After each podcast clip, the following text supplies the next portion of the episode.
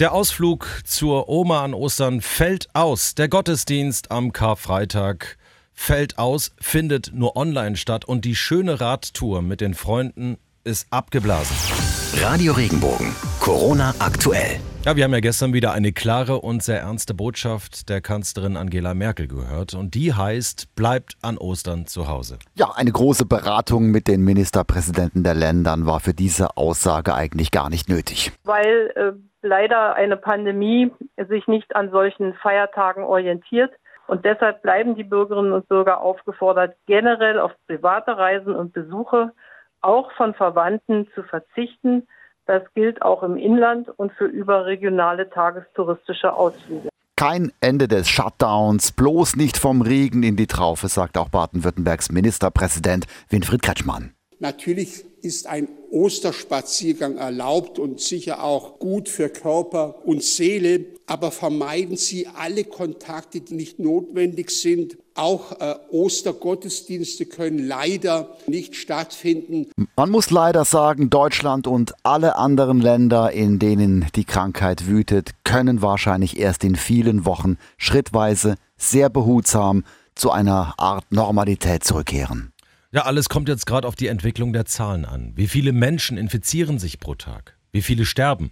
Und die Zahlen stimmen eben noch nicht. Trotzdem sieht man eine Verlangsamung. Vor vier Tagen, am 29. März, da war es noch so, dass sich die Zahl der Infizierten in Deutschland alle fünf Tage verdoppelt hat. Heute Morgen liegt diese Verdopplungsrate bei sieben Tagen. Also das ist tatsächlich schon mal eine Besserung, so die Zahlen des Robert Koch Instituts. Ziel sind 14 Tage, weil so lange müssen Schwerkranke auf den Intensivstationen beatmet werden. Und Deutschland erhöht deswegen auch die Zahl der Intensivbetten. Von 28.000 auf 40.000. Zum Teil wurden dafür Beatmungsgeräte aus anderen Bereichen geholt, beispielsweise aus Aufwachräumen. Und zum Teil wurden sie auch neu beschafft oder sogar ausgemusterte Geräte wurden reaktiviert. Also der Chef der Deutschen Krankenhausgesellschaft, Gerald Gaas, der ist zuversichtlich, dass für alle Covid-19-Patienten, die in den nächsten zwei Wochen beatmet werden müssen, ein Beatmungsgerät zur Verfügung steht. Und es wäre natürlich schon ein Jammer für die Bauern und für uns Verbraucher auch, würde das Obst und Gemüse jetzt nicht geerntet. Also braucht Deutschland viel, viel, viel Freiwillige. Ja, und das könnten wir alle sein. Es fehlen ja 300.000 Helfer, die wegen Corona nicht ins Land dürfen. Und jetzt ruft Landwirtschaftsministerin Julia Klöckner die Bundesbürger zur freiwilligen Erntehilfe auf. Dafür kann man Geld dazu verdienen, sich das Kurzarbeitergeld aufbessern. Nicht mehr willkommen wegen Corona. Mecklenburg-Vorpommern riegelt sich gerade ab. Ja, in das Bundesland hinein darf eigentlich nur noch, wer seinen Erstwohnsitz auch dort hat, wer dort Eltern und Geschwister hat und wer dort arbeitet. Und jetzt zu Ostern werden die Einreisekontrollen nochmal verschärft. Also das ist schon verrückt. Innerdeutsche Kontrollen. Strafen und Bußgelder gibt's noch nicht in äh, MacPom, sollen aber kommen. Mecklenburg-Vorpommern, das ist einfach das Problem, ist relativ dünn besiedelt und hat einfach Angst, dass das Gesundheitssystem überfordert wäre, würde äh, das Coronavirus flächendeckend eingeschleppt. Und die Einreise wird jetzt auch nach Baden-Württemberg in Rheinland-Pfalz verboten, und zwar für den Besuch in Krankenhäuser. Ja, also um das nochmal klargestellt. Einreise. Wir dürfen nur einreisen. Zwischen Pfalz und Baden-Württemberg gibt es noch keine Grenzkontrollen. Aber du hast recht, ist richtig. In Rheinland-Pfalz ist jetzt auch der Besuch von Krankenhäusern, also von Patienten in Krankenhäusern verboten. Gilt ab heute. Äh, auch der Besuch von Angehörigen und Freunden in Pflegeheimen und Einrichtungen für Menschen mit Behinderung ist untersagt. Es gilt einfach, krankheitsanfällige Menschen zu schützen. Immer schlimmer wird es jetzt auch in den USA. Die haben mit mehr als 200.000 Betroffenen inzwischen die höchste Zahl von Corona-Infektionen weltweit, Tendenz weiter steigend. Über 4.500 Menschen sind bereits gestorben. Und jetzt hilft ein großer Gegner, nämlich Russland. Russland steht äh, den USA im Kampf gegen die Coronavirus-Pandemie bei. In äh, New York ist ein russisches Frachtflugzeug mit medizinischer Ausrüstung an Bord gelandet.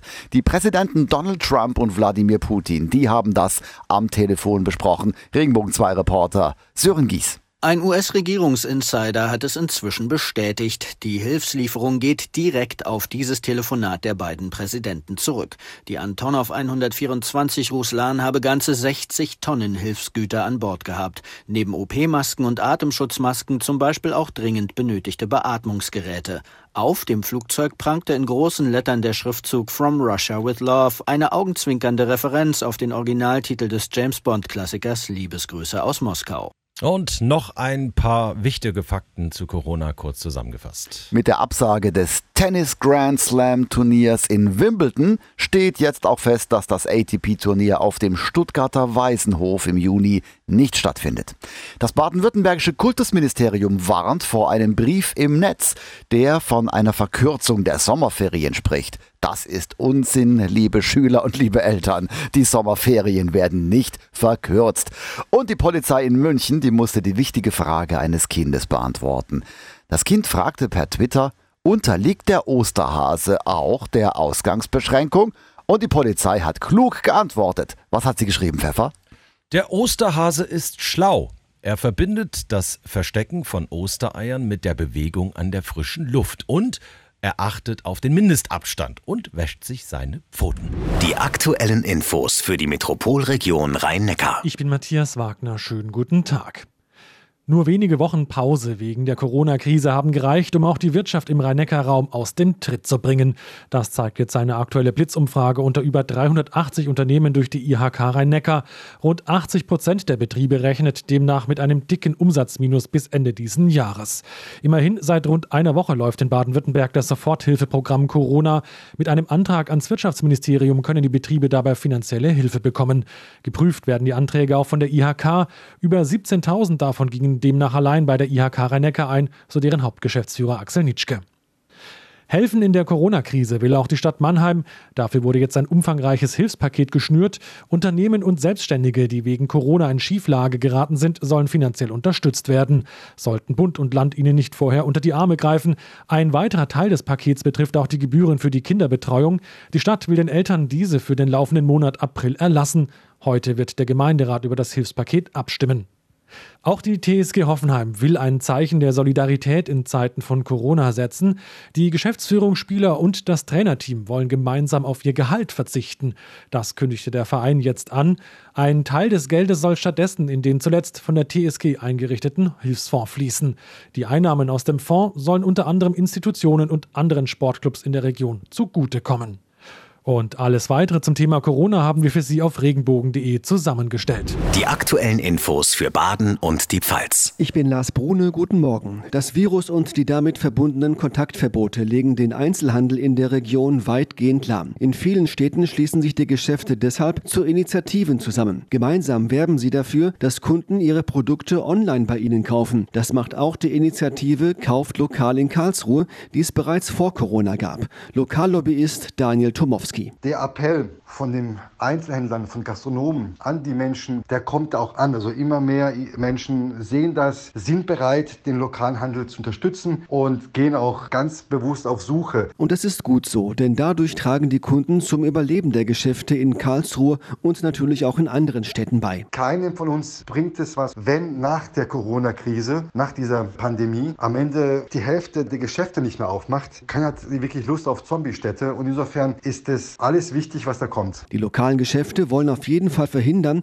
dass sie noch mehr Kunden an die großen Online-Versandhändler verlieren, als das vor Corona ohnehin schon der Fall war. Durch diese Krise wird es allen klar, allen bewusst, hoppla, wenn wir jetzt gemeinsam nicht umdenken, dann wird das, was wir heute sehen in den Städten, nämlich eine gähnende Lehre, in 10, 15 Jahren die Realität sein. Unter dem Hashtag Kauflokal in Karlsruhe präsentieren sich deshalb jetzt rund 70 Unternehmen.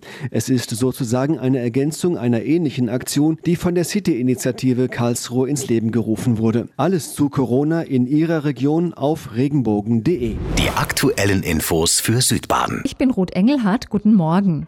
Wenn Vater, Mutter und Kinder den ganzen Tag über Wochen zu Hause aufeinandersitzen, ist das schon in normalen Zeiten nicht einfach. Bedrohlich kann diese Situation für Kinder und Jugendliche zum Beispiel von Sucht oder psychisch kranken Eltern werden. Die Einrichtung Max betreut solche Familien, aktuell 90 im Kreis Breisgau-Hochschwarzwald, Emmendingen und in Freiburg. wegen des Kontaktverbots ausschließlich am Telefon. Einrichtungsleiterin Helga Dilger. Das Problem ist, dass wir nicht unbedingt davon ausgehen können, dass uns die Kinder erzählen, wie es ihnen geht. Zum Beispiel eine Familie, die Mutter hat eine Angsterkrankung, was Auswirkungen hat, die für die Kinder verstörend sind. Die haben nicht mal mehr die Schule. Die Gewalt wird aber zunehmen, das weiß man, sagt Dilger. Und Sorge bereiten ihr die Ferien, keine Online-Schularbeiten, kein Hort und auch sonstige Hilfs- oder Beratungsstellen sind nur telefonisch zu erreichen. Was wir jetzt beginnen, ist, dass wir ganz gezielt nicht Hausbesuche machen, sondern uns verabreden, einzeln mit den Kindern zum Spazierengehen. In Familien, wo wir wissen, dass die Kinder überhaupt nicht rauskommen. Wo wir noch mal mehr mitkriegen können, was eigentlich genau passiert. Bei Sorgen und Problemen können Kinder und Jugendliche immer bei Max Freiburg anrufen. Die Nummer und weitere Hilfsangebote in Ihrer Region finden Sie wie immer auf regenbogen.de. Radio Regenbogen, Corona aktuell. Wenn dir der Podcast gefallen hat, bewerte ihn bitte auf iTunes und schreib vielleicht einen Kommentar. Das hilft uns sichtbarer zu sein und den Podcast bekannter zu machen. Dankeschön.